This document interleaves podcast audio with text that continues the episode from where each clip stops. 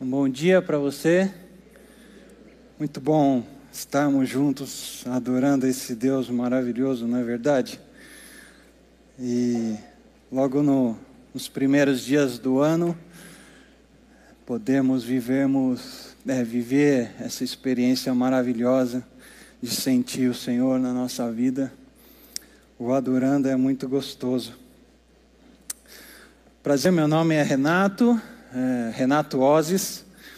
Eu estou aqui na borda já há seis anos, ou talvez um pouco mais, e tenho a alegria de poder é, viver e trabalhar aqui com vocês nesse tempo. É um grande privilégio para mim, mas antes de a gente iniciar, eu não poderia é, deixar de mandar o nosso abraço, o nosso carinho ah, para Lia, Mel e Vini, que estão passando por esse momento tão difícil. Nosso, nossa oração por vocês, queridos, nesse tempo. E nós, como comunidade, como igreja, ah, choramos junto com vocês nesse tempo e a nossa oração é que Deus, com o seu consolo, possa atingi-los nesse tempo de adaptação. E mas nós somos muito gratos por ter tido a oportunidade de partilhar um pouco da vida do Paulo nesses anos e aprender muito com ele. Ele que ajudava muito o Edu nesses últimos tempos com os grupos pequenos. A nossa nossa gratidão ao Senhor pela vida dele. Mas eu também gostaria de dizer que eu estou extremamente consciente da minha, uh, minha função aqui hoje, e tamanha responsabilidade. Eu acho que algum, alguns de vocês, espero, acompanharam no final do ano passado a, a nossa série sobre liderança e como. É, nós precisamos estar qualificados para estarmos aqui em cima. E com certeza me sinto muito honrado como um presente de poder estar aqui com vocês, mas também é, sei do tamanho da minha responsabilidade, mas também da seriedade da cobrança que existe no bom sentido a que eu viva e continue vivendo esses princípios bíblicos maravilhosos que norteiam a nossa vida. E eu queria muito agradecer por esse tempo, todos esses anos onde eu e a minha família estamos aqui, por todo o cuidado da liderança dos nossos pastores, pela nossa vida, nos exortando, nos aconselhando, muito nos ensinando nesse tempo. E eu queria louvar a Deus por eles. Mas, para a gente começar a nossa nossa conversa, eu queria fazer algumas perguntas para você e ver se você realmente está preparado para viver esse novo ano, um ano novo cheio de novas histórias. E aí, para começar, eu queria perguntar para você: você é uma pessoa que planeja a vida? É apenas uma introdução. E a gente exercitar um pouco esse nosso, nossa, nosso pensamento em relação a esse ano que passou e isso que vai vir a partir de agora. Você é uma pessoa que planeja a sua vida? Se eu fizesse essa pergunta em relação à pandemia, você estava preparado para a pandemia? Dificilmente você diria que sim. Eu acho que todos nós fomos pegos de surpresa. Uns mais, outros menos, claro. Inclusive, eu louvo a Deus também porque a nossa comunidade sofreu muito pouco, porque a gente já estava numa visão de poder é, ter condições de passar por uma pandemia e continuarmos a nossa comunidade mesmo à distância, isso requer uma visão e um investimento da nossa parte. Então você também faz parte disso e a gente conseguiu passar bem por esse tempo. Mas com certeza é, nenhum de nós estávamos preparados para isso. Não existia nenhum planejamento nosso para que a gente recebesse a pandemia de braços abertos, não é verdade? Mas se eu fizesse essa pergunta para você é, antes e você dissesse que sim, talvez é, chamariam você de maluco, porque foi quase impossível vivermos esse tempo prevendo. Mas, ah, pensando um pouco mais nisso, em planejamento, você é uma pessoa que planeja a sua vida, gosta de analisar o que passou, olhar um pouco mais para o futuro, médio e longo prazo, ah, onde você está hoje e onde você quer chegar. Eu acho que nós, como bons brasileiros, gostamos de uma emoção. Eu acho que a gente gosta mesmo é do improviso e eu lembro um pouco do contato que em algumas oportunidades tive é, com o curso de Finanças FIB aqui, trabalhando com o Davi Urbá, o Toninho, ou mesmo o doutor Paulinho. Eu gosto de um dado que eles, que eles falam às vezes, que é o quanto a gente economizaria se parássemos de tomar aquele cafezinho pós-almoço ou aquele doce no meio do dia, o quanto nós conseguiríamos é, atender à demanda do nosso planejamento financeiro, por exemplo. E isso tem tudo a ver com essa nossa é, avaliação do que nós estamos gastando em relação a finanças, o que podemos é, economizar, por exemplo, enfim. Mas eu também gosto de olhar para essa parte de avaliação e lembrar da minha pequena Sofia. É, ela tem quatro anos só e talvez é, ensine um pouco para mim sobre o que é avaliação. Ah, quando a gente volta para casa nos domingos de manhã, ah, a gente normalmente antes de chegar em casa, já no caminho, ela vira para a gente e fala: Papai, você, vamos assistir o culto para ver se ele ficou bom. E aí a gente chega em casa e é inevitável a gente precisar ligar lá e assistir de novo. É uma coisa que eu faço com toda alegria, claro, faz parte do meu trabalho avaliar e medir o que foi bom ou ruim, mas ela me ajuda muito, inclusive criticando o que não ficou bom e aplaudindo também. Poxa, isso ficou ótimo e tal.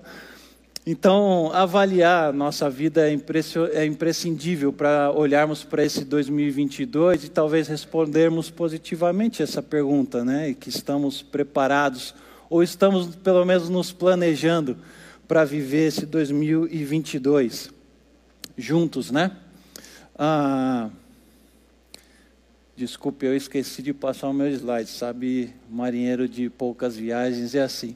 Mas e aí eu queria trazer essa frase para você pensar e a gente encerrar a, a, a, priori esse tempo de avaliação e você pensar e levar com você.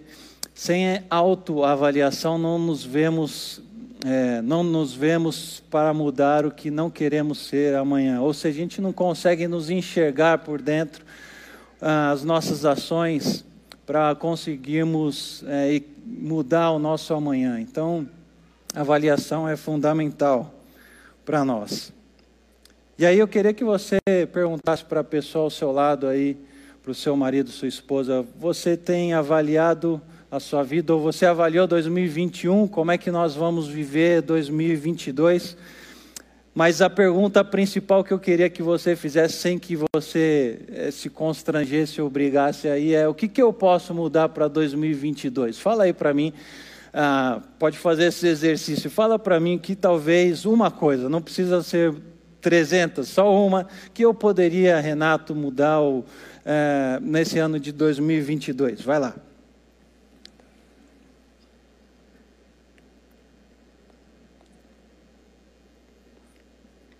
Estou ouvindo pouco vocês, hein? e talvez se Jesus estivesse aqui comigo, Agora, em vez de eu perguntar para Jesus, Deus, como é que, como é que foi o, o, meu ano com o Senhor, né? Ou a, a, gente fizesse essa pergunta, mas Deus chegasse aqui e eu e você estivessem numa roda de conversa. Bom, deixa eu então perguntar para Deus sobre você. Então, Jesus, como é que foi o seu ano com o Renato? Será que eu me constrangeria demais?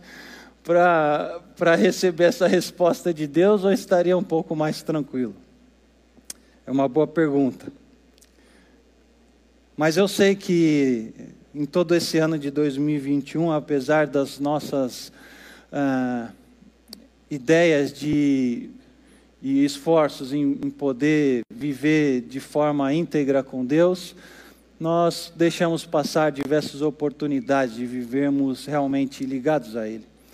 Talvez você perdeu é, um tempo de dedicação ao estudo da palavra, dedicação a entender o que Deus gostaria na sua vida, ou mesmo aqui, quantas vezes você entrou aqui de forma religiosa, sentou, talvez até na cadeira que você sempre senta, e simplesmente o tempo passou aqui, e aí Deus queria falar tanto com você, mas você não estava preparado para esse tempo para esse tempo onde ele poder dizer várias coisas, mexer na sua vida. Então, Senhor, que o Senhor em 2022 possa escrever essas novas histórias ao nosso lado, que assim seja.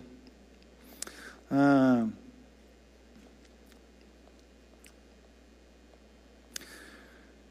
e aí eu queria pensar um pouco com vocês sobre um texto muito interessante meu, ah, agora sim. Que está no, em Provérbios 3, de 1 a 6, e aí incentivar a gente a pensar um pouco sobre como nós conseguimos escrever novas histórias nesse ano de 2022.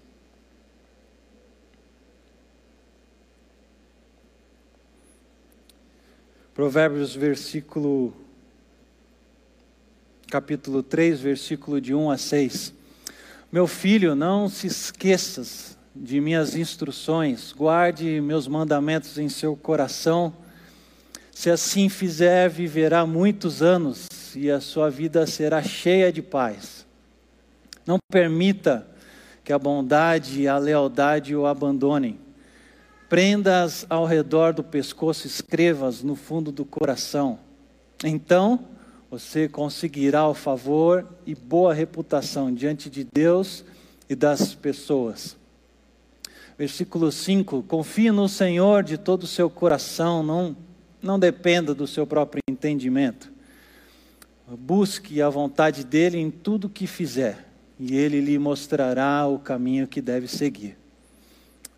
E aí, para a gente pensar um pouco sobre isso, eu trago essa frase para a gente pensar essa afirmação e para escrever novas histórias, você precisa viver os princípios bíblicos contidos aqui nessa palavra tão valiosa.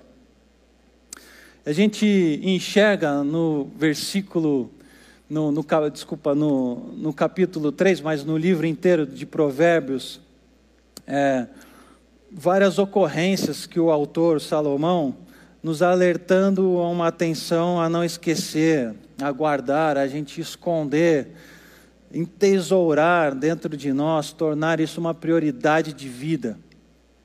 E, e, o que nós devemos guardar? Esses valores bíblicos, se você observar aí no versículo 1, é isso que ele nos alerta. E aí eu queria, só como exemplo, partir para o capítulo 2, só para dar dois exemplos para vocês de como o, o, o Salomão observa isso com cuidado. No capítulo 2 a gente vê: Meu filho, preste atenção às minhas palavras e guarda os meus mandamentos como um tesouro. Em Provérbios 7, um pouquinho mais para frente, um pouquinho mais para frente, a gente observa no versículo de 1 a 3.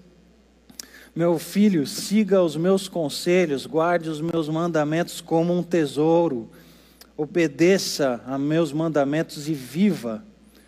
Cuide das minhas instruções com a menina dos teus olhos.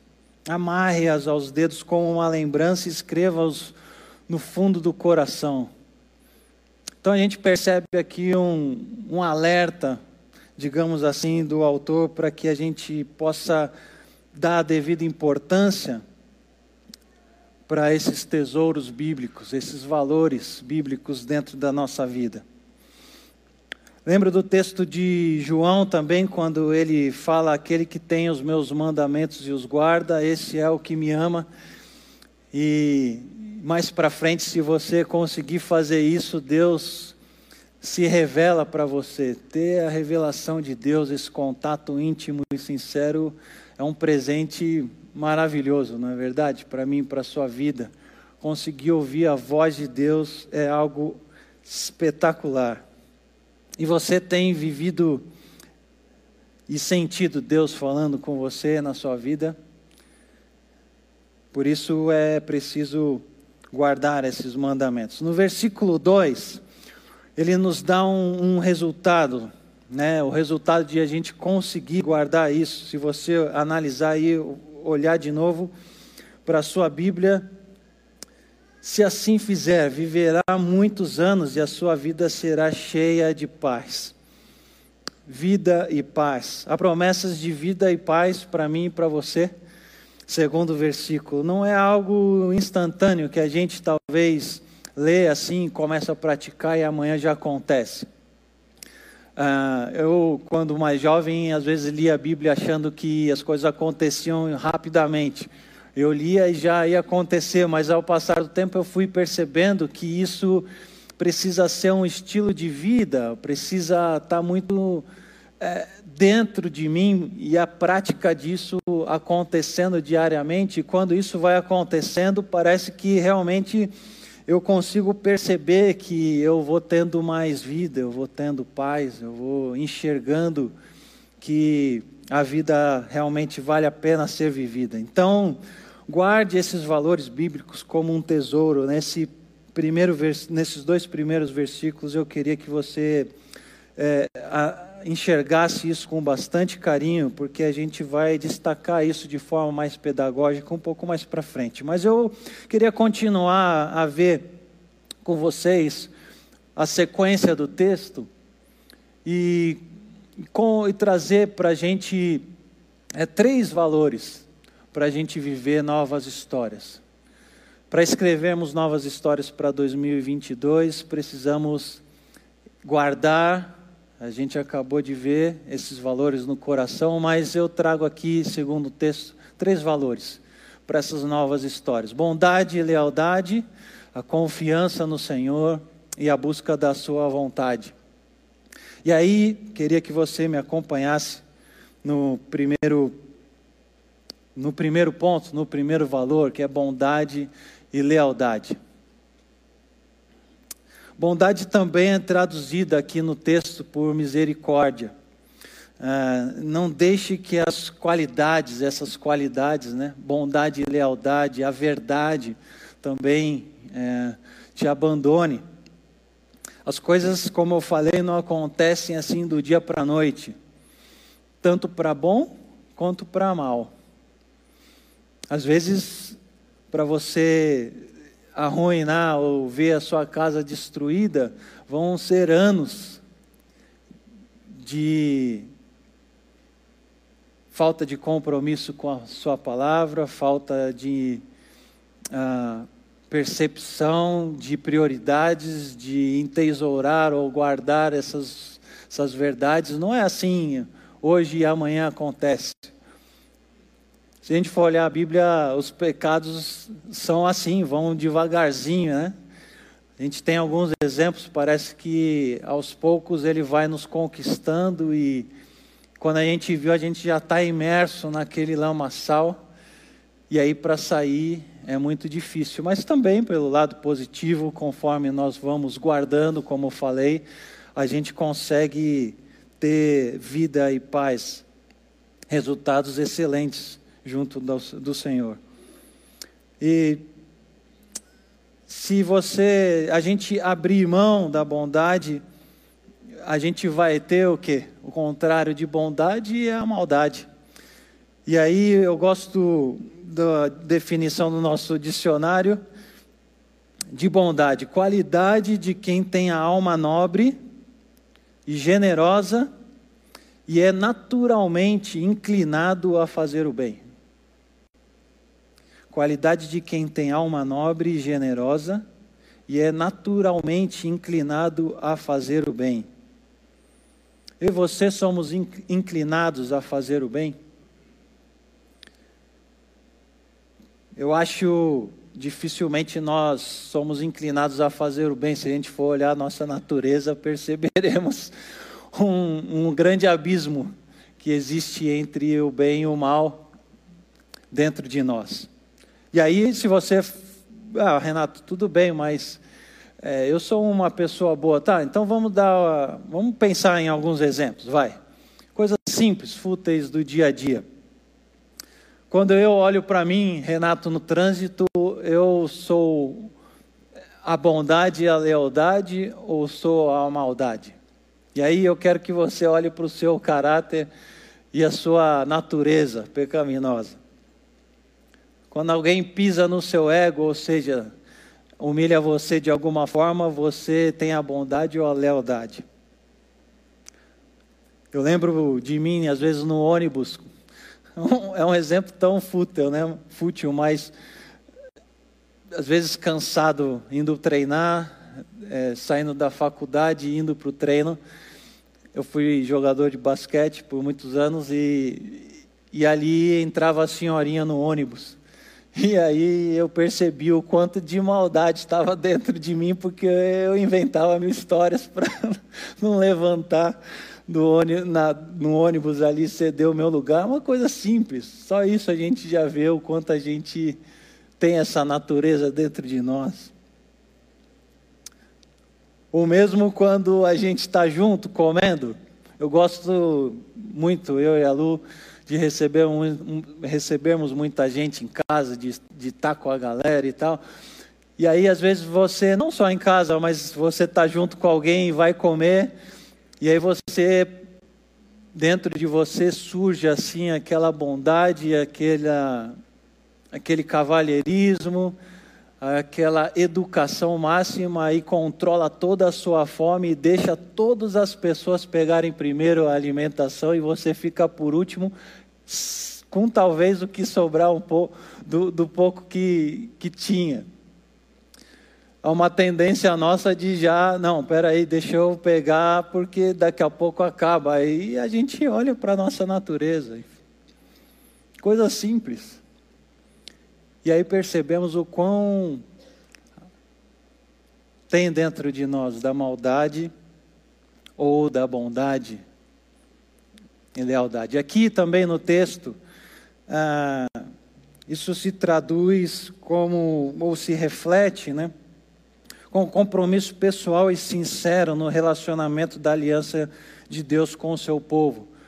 Ou seja, é, isso também era traduzido de Deus para com o povo, essa bondade e lealdade aqui em Provérbios. Mas eu também destaco isso de nós para com Deus ou de nós para o nosso próximo, como a gente falou aqui um pouco.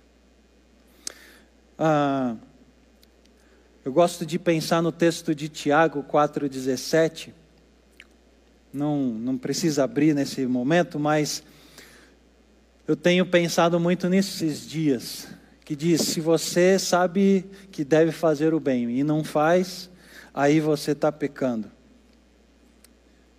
E eu tento praticar isso todo dia. E ouvir a voz de Deus muitas vezes para praticar o bem, filho, vai e pratica o bem. Mas Deus, era para eu dar carona para a pessoa até ali.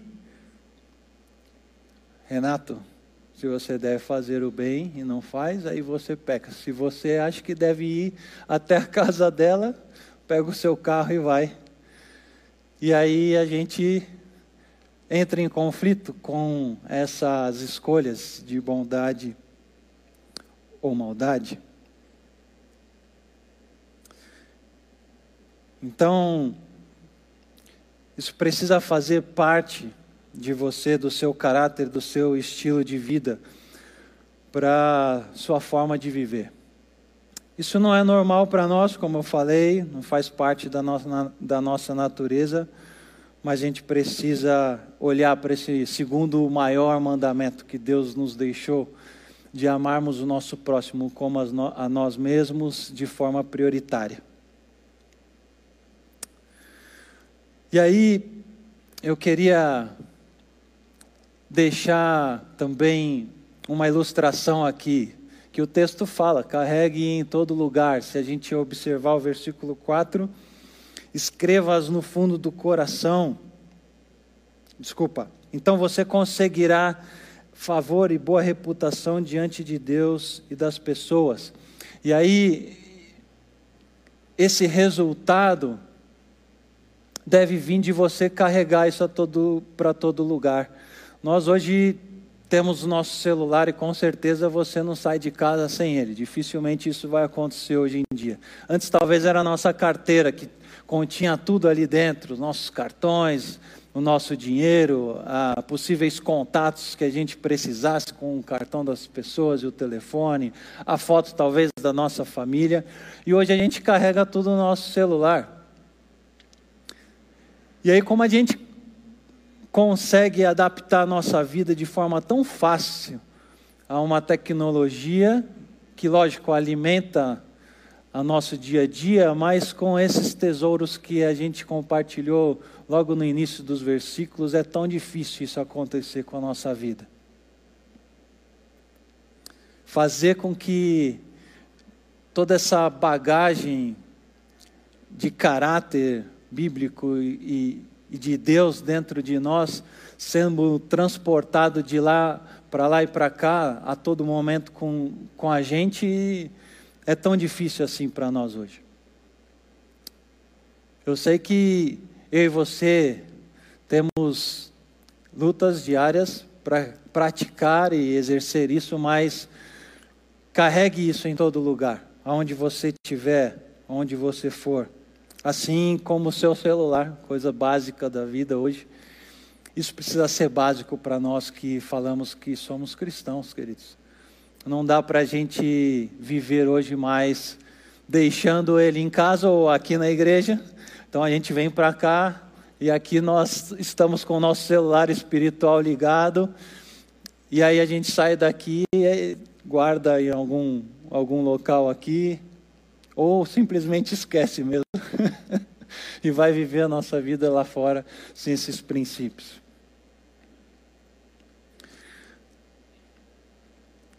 E aí a gente vê que histórias ainda maiores Deus quer fazer e escrever na nossa vida nesse ano de 2022, por meio das nossas vidas, se a gente conseguir carregar e praticar isso. É o Cristo em vós ou em nós, a esperança da glória.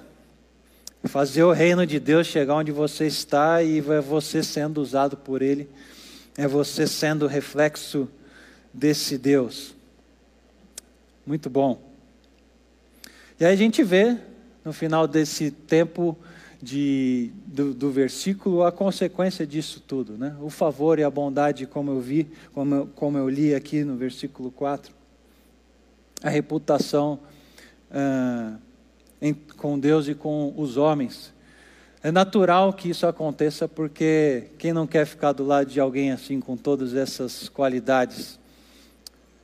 É claro que todos querem conviver com uma pessoa assim. Mas vamos por ponto 2, e aí eu quero que você é, reveja o versículo 5. Confie no Senhor. Confie no Senhor. Confiar é algo tão difícil hoje em dia para nós, né? Nós aqui no Brasil, talvez a gente aprenda, está enraizado em que a gente deve confiar de menos e desconfiar de mais. Eu lembro um amigo meu, quando foi morar fora do país, contando a sua experiência quando chegou num supermercado e, ali foi fazer o, o cartão, ali tinha que fazer o cartão daquele estabelecimento e aí ele juntou seus documentos, levou para lá e preencheu o papel que a moça pediu para ele preencher. E lógico, nós, como bons brasileiros, sabemos o que a gente precisa levar para fazer alguma conta ou abrir algo. É, levou aquela pastinha e chegou no, no caixa e começou a entregar tanto a ficha como a sua identidade ali. E junto foi o comprovante de residência e tal. E a moça analisando os papéis, achou interessante ele entregar o comprovante de residência para ela. E aí ela virou para ele assim bem é, desconfiada, até impressionada, assim, falou, mas por que que você está me entregando esse esse comprovante de residência. Você não preencheu aqui a sua ficha, o seu papel, dizendo que você era, morava em tal lugar? Por que, que eu deveria desconfiar de você, de que você preencheu um, um endereço que você não mora lá? Aí a ficha dele caiu, começou, claro, cair, recém-chegado no país, de que ali ele era digno de confiança até que ele provasse ao contrário. E aí é interessante que a gente mudar essas, essas coisas que estão dentro de nós demora um pouco de tempo. Seria tão bom se a gente vivesse, na é verdade, um, dentro dessa nossa sociedade aqui, onde você não precisasse provar isso, né? que você é digno de confiança. Mas confiar nesse nível que o texto quer dizer é depositar inteiramente a nossa vida diante de Deus. Até onde vai a nossa confiança em Deus? Você se considera alguém que tem fé em Jesus? Se você perguntar hoje, para a maioria das pessoas, dificilmente alguém vai falar que não tem fé, não acredita em Deus.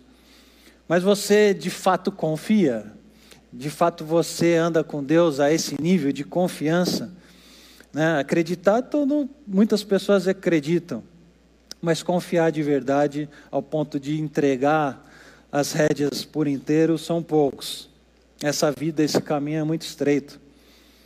Tem gente aqui sentada, talvez, ou assistindo a gente à distância, que constantemente está aqui e nos assiste, que não confia em Deus de verdade. Esse nível dessa intensidade que você vive, esses princípios que a gente acabou de, de falar aqui, está falando, esses mandamentos bíblicos, vão dizer se esse nível de confiança é alto ou é baixo na sua vida. Por exemplo, Roger e família, que há pouco chegaram aqui na borda, o tamanho do nível de confiança que eles tiveram que ter em Deus para largar tudo que eles tinham aqui, a sua vida inteira, e partir para um outro país, é, obedecendo à voz de Deus, chegando num lugar completamente desconhecido. Quem participou desse processo, é lógico, eles participaram desse processo aqui com a gente, né? Mas você pode perceber que foi um processo de eles entenderem essa vontade de Deus e entregar a vida por completo nas mãos dele. Coisa que não é fácil, eu, eu sei. E aí, se a gente conseguir seguir aí no texto, não dependa de você. É isso que o texto fala.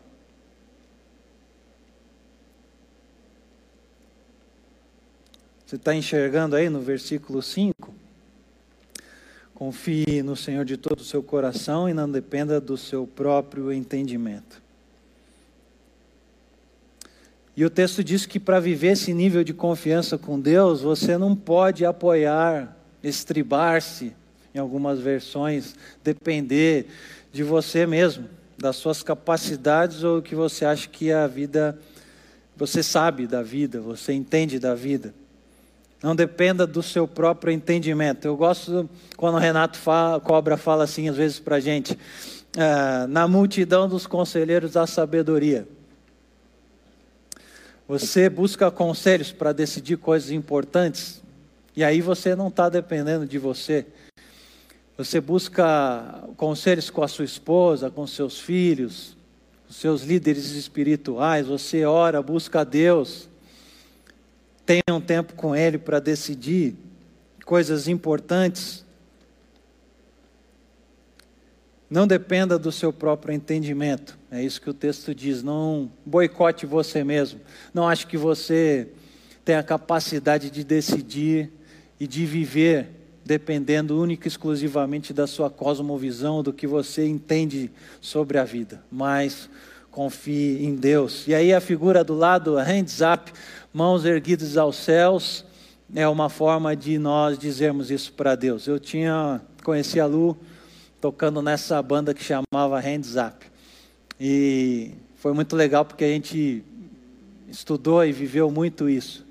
Então, quando você levanta as suas mãos aqui, estamos adorando a Deus, é esse sinal de rendição e de dizer para Deus: Eu não sei nada, eu dependo exclusivamente do Senhor e quero entregar a minha vida a Ti, independente do que eu entendo sobre a vida e sobre o mundo. Eu preciso dessa, dessa ajuda, eu preciso exclusivamente do Senhor.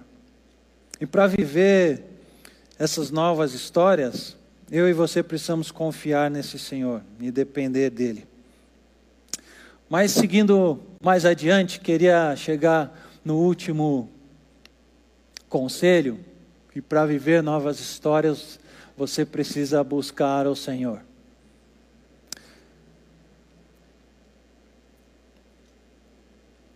Busque o Senhor, busque a vontade do Senhor, busque confiar em Deus de todo o seu coração.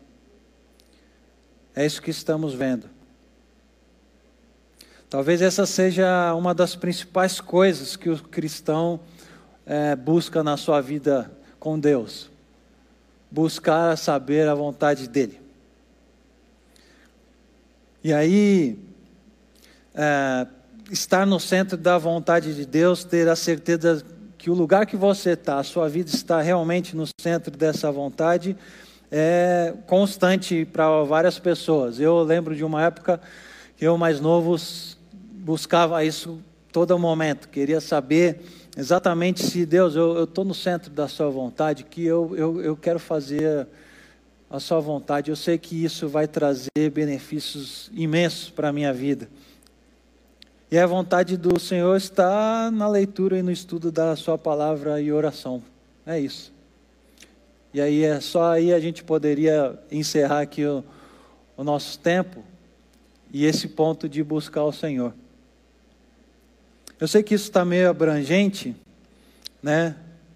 É, mas eu podia falar para você que a vontade do Senhor nas Escrituras é, por exemplo, você que é filho obedecer aos seus pais. Eu talvez poderia falar para você que buscar a vontade do Senhor é você amar o seu próximo, é você buscar primeiro o reino de Deus, é você amar a sua esposa e cuidar dela como Cristo amou a sua igreja e se entregou por ela. Eu poderia dizer para você não se sentar na roda dos escarnecedores, e aí você vai atingir, estar na vontade de Deus. Poderia dizer várias coisas, mas todas elas estão escritas aqui nesse livro. E aí lembro de perguntar isso para o meu pai e minha mãe, e a resposta a ser simples assim: que os princípios estavam contidos aqui na palavra de Deus e na busca dele na forma de oração. Deus muitas vezes não deixa você é,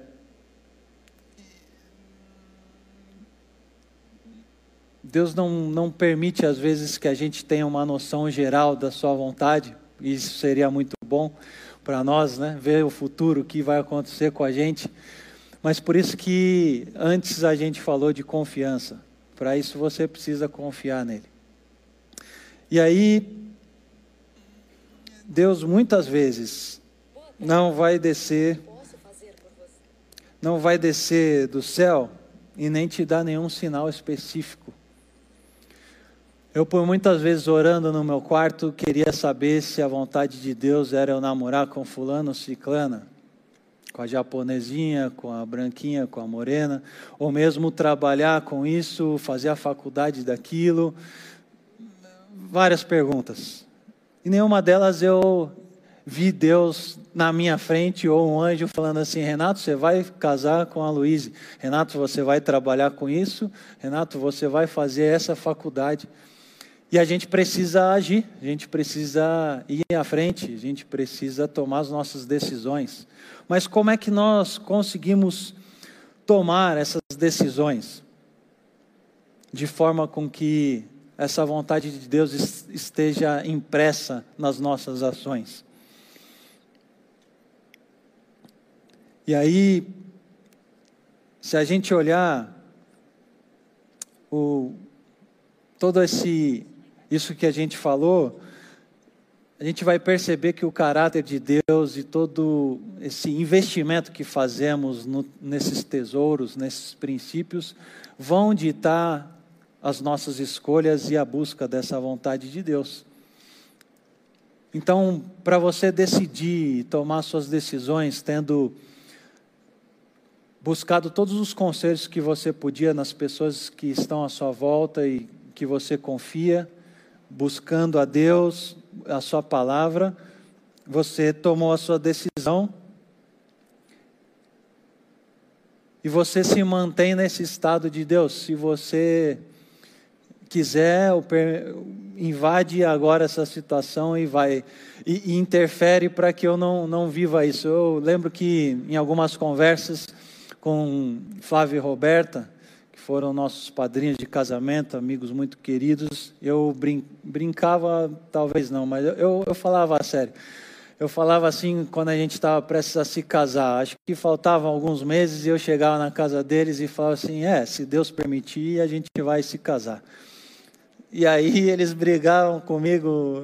Eu lembro uma vez que eles falaram sério: como é que vocês vão se casar? Eu falei: não, mas a minha, minha busca intensa de estar aberto para receber realmente essas respostas do Senhor, me, me deixam nesse estado de Deus. Realmente, eu estou aqui, eu quero casar com a Lu, está tudo certo, mas eu quero fazer a Sua vontade acima de tudo. E aí, muitas vezes Deus vai dar a sua resposta, e aí é o que o texto fala como resultado dessa busca. Ele vai te mostrar o caminho. Busque a vontade dele em tudo que você fizer e ele mostrará o caminho que você deve seguir. Busque ao Senhor e a sua vontade.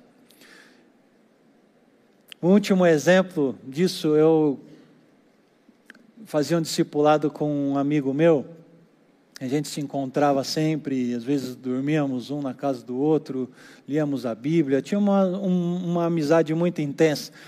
E aí eu lembro que estava nessa fase de, de ele em busca de uma pessoa que fosse a companheira da vida.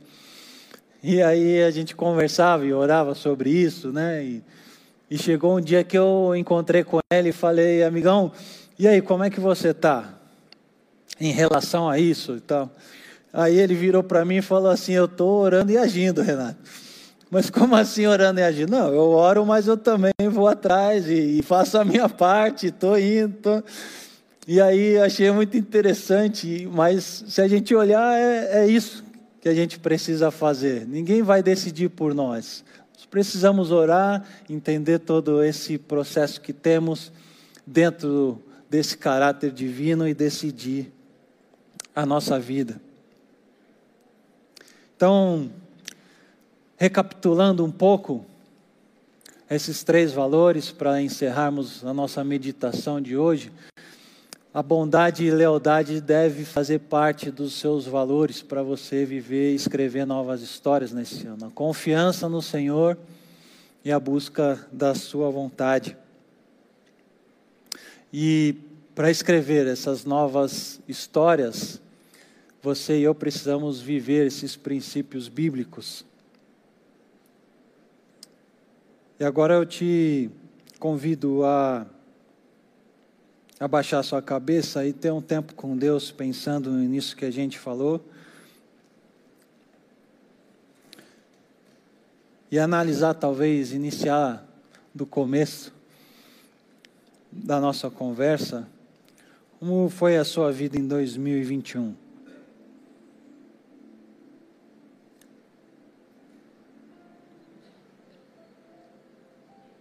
O que, que aconteceu lá em 2021 e o que você pode analisar e trazer e renovar e modificar para que 2022, esse novo ano que se inicia, possa ter muito mais de Deus e do Senhor na sua vida. Escrevendo novas histórias através da sua vida, te usando para mostrar e fazer com que o seu reino chegue à sua volta.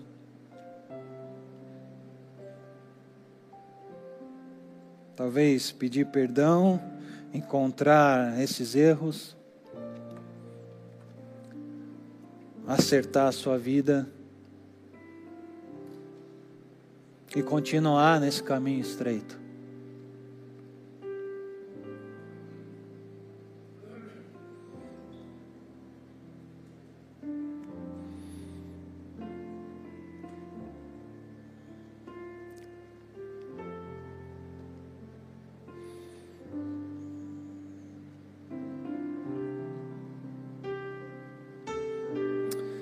Deus, olhando para Sua palavra, encontramos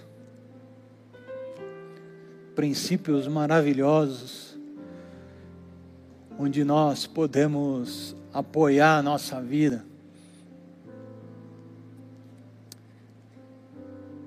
E confiar no Senhor de todo o nosso coração, acompanhados pela bondade, pela lealdade, ao compromisso que vivemos com o Senhor, de forma verdadeira, clara.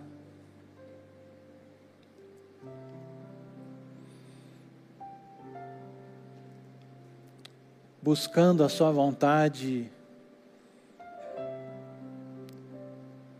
e vivemos essa vontade a cada manhã que se inicia através da Sua bondade, da Sua misericórdia, da Sua graça. E nessa manhã de 2022, queremos expressar e declarar toda a nossa dependência do Senhor para vivermos 2022, Pai. Escrevendo novas histórias com o seu auxílio, com a sua ajuda.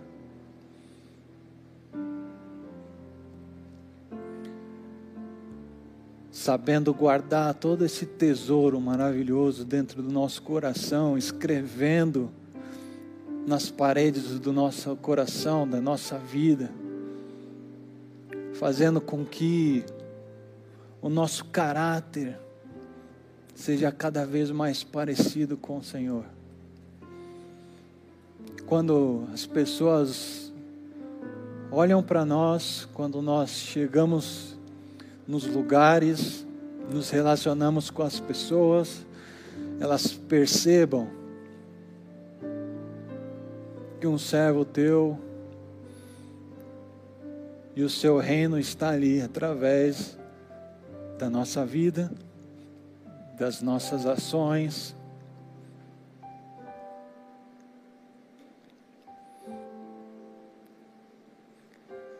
Porque temos vivido e caminhado com o Senhor,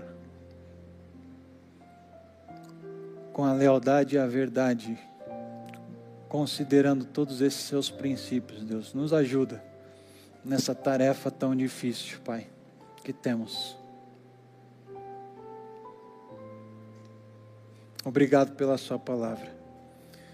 Em nome de Jesus. Amém. E aí eu queria convidar os irmãos aqui do louvor, da música, para a gente talvez fazer essa oração através dessa música que vamos cantar agora.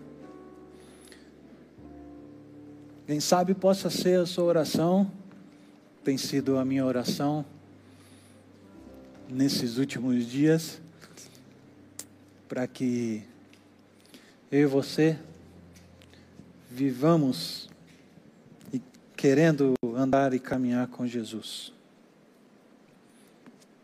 E aí depois a gente ter esse tempo de ceia juntos.